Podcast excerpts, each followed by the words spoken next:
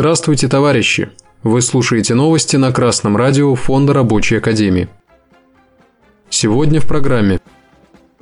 Буржуазия пытается получить сверхприбыли на лекарствах. В Тверской области разрушается больница.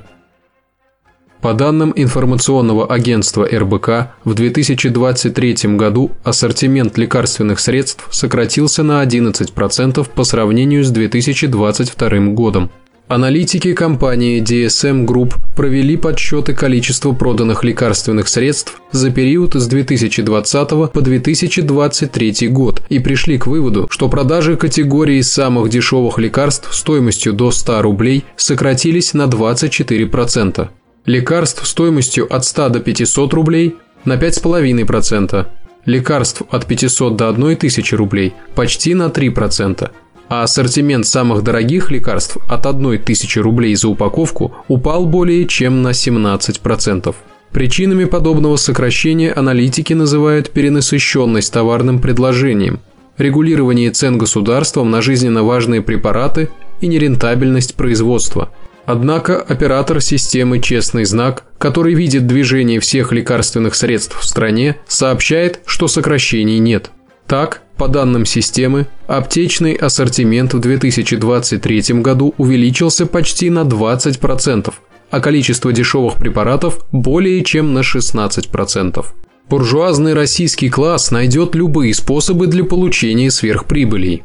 Сообщая через своих представителей о проблемах с лекарствами, особенно с жизненно важными, буржуазия начнет спекулятивно повышать цены через задержку лекарств на складах – они будут игнорировать законы. Такое в настоящее время под силу только монополистам в сфере фармацевтики. Только борьба рабочего класса за свои интересы сможет победить данное негативное явление. А для этого пролетариату необходимо организоваться в профсоюзы на своих предприятиях и в партию рабочего класса, которая уже есть. Товарищи рабочие, вступайте в рабочую партию России, ставящую своей целью обеспечение полного благосостояния и свободного всестороннего развития всех членов общества. По информации агрегатора Ридовка, в западной Двине Тверской области разрушается больница. Как сообщают медработники больницы, в стенах дыры и трещины. Краска падает с потолка, розетки в помещениях небезопасны, а неубранный снег начинает разрушать крышу.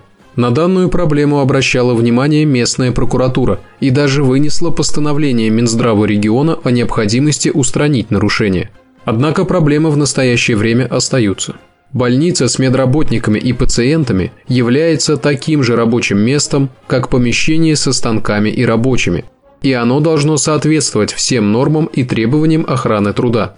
Работать можно только в тех условиях, которые не несут угрозы для жизни – а для этого необходимо требовать от чиновников обеспечения всех необходимых условий. Если они не исполняют возложенных на них обязанностей, необходимо организовываться в профсоюз и готовить забастовку.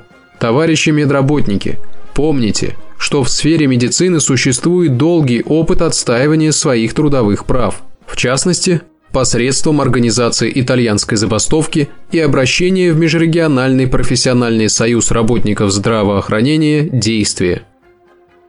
Новости читал Сергей Воробьев с коммунистическим приветом из города Пензы.